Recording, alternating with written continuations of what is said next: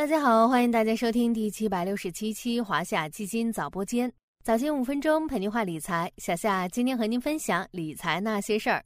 作为一名资深的投资者，听到“有理走遍天下”这句话，你会想到哪个“理”字呢？可能很多人都和我一样哈，想到的都是锂电的“锂”。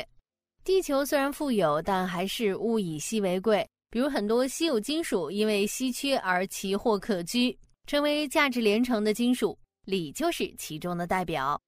这种小小的金属之所以能跻身新贵族之列呢，和新能源汽车这个热门赛道走红有着莫大的关系。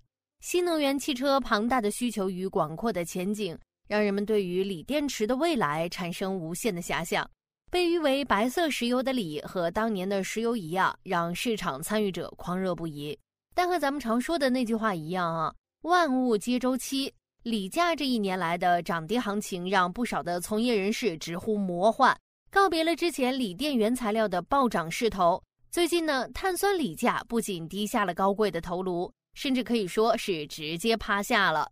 在去年十一月末创出每吨五十九万元的历史高点后，最近一路狂跌到二十七万元附近。那这一转机又会给新能源板块带来哪些变化呢？最近的锂价走势可以用一个词来形容：异常魔幻。锂价到底跌得有多凶猛呢？新闻媒体是这样报道的：有人一天亏掉一辆奥迪，有人去年从碳酸锂赚了数千万，今年转而亏损几千万元。相比于从业人员的哀鸿遍野，我们可以看看更直观的锂价数据。三月十五号，电池级碳酸锂价格还接近四十万元，三月二十号跌到三十万元。三月二十七号已经来到了二十七万元，不夸张的说，碳酸锂价格在二零二二年飞得有多高，在二零二三年摔的就有多惨。最近的碳酸锂正以每天几万块的速度下跌，相比二零二二年十一月的六十万元，跌幅超过百分之五十。那碳酸锂价格跌到多少才算是见底了呢？不少人啊给出了答案，有个相似的价格，二十万元每吨。比如行业龙头宁德时代爆出的锂矿返利计划，就是以二十万元价位为基准来锁定车企长单的。未来 CEO 李斌近日也提到，二零二三年将有更多上游产能产出。考虑到市场需求，碳酸锂价格很可能跌到每吨二十万元甚至更低。那现在新能源到了检验地的时候了吗？咱们先来搞清楚一个逻辑哈。碳酸锂价格下跌跟新能源产业有什么关系呢？我们假设你是面包店的老板，那你是希望面粉的价格高一点还是低一点呢？反应三秒钟应该就能想到答案，当然是低一点好，因为面粉价格便宜了，面包成本就更低了，这样一来利润的空间也就更大了，也有余力去做各种满五十减二十或是买二送一的促销活动。反过来说呢，促销活动又会刺激消费者买买买，面包店的销量也就上去了，这不就更赚钱了吗？咱们再把面包店换成新能源车企，面粉换成碳酸锂，就能推算出碳酸锂价格下跌对新能源车产业的影响了。自然是作为面粉的碳酸锂价格低一点儿，新能源车产业利润空间就大了些。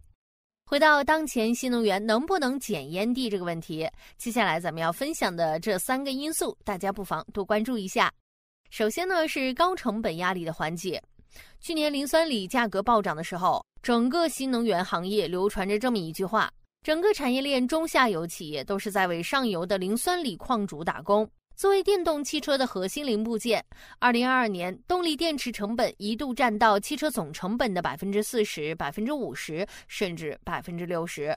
如今，随着磷酸锂价格的下跌，从电池到整车的制造，整个产业链中下游企业的成本压力都在骤减。再来说说刺激新能源终端消费需求，咱们刚拿面包店举例的时候，不是说了吗？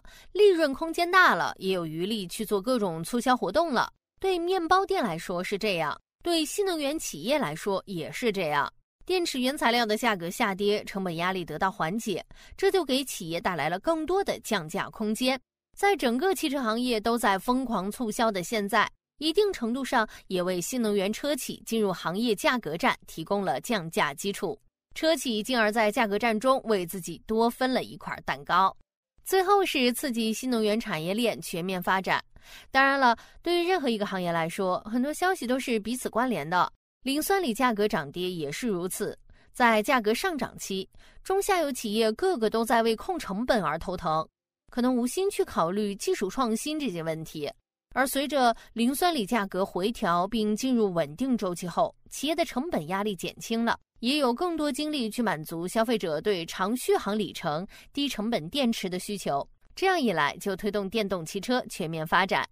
考虑到新能源产业链已经跌了大半年，一些行业指数的市盈率已经跌到历史分位点百分之一以下，到了价值投资者们常说的检验地的时候。磷酸锂价格下跌，对于新能源车企来说是个比较大的利好消息。一直关注行业动向的小伙伴，不妨试试化心动为行动，逢低把握当前投资机会，看准时机进场了。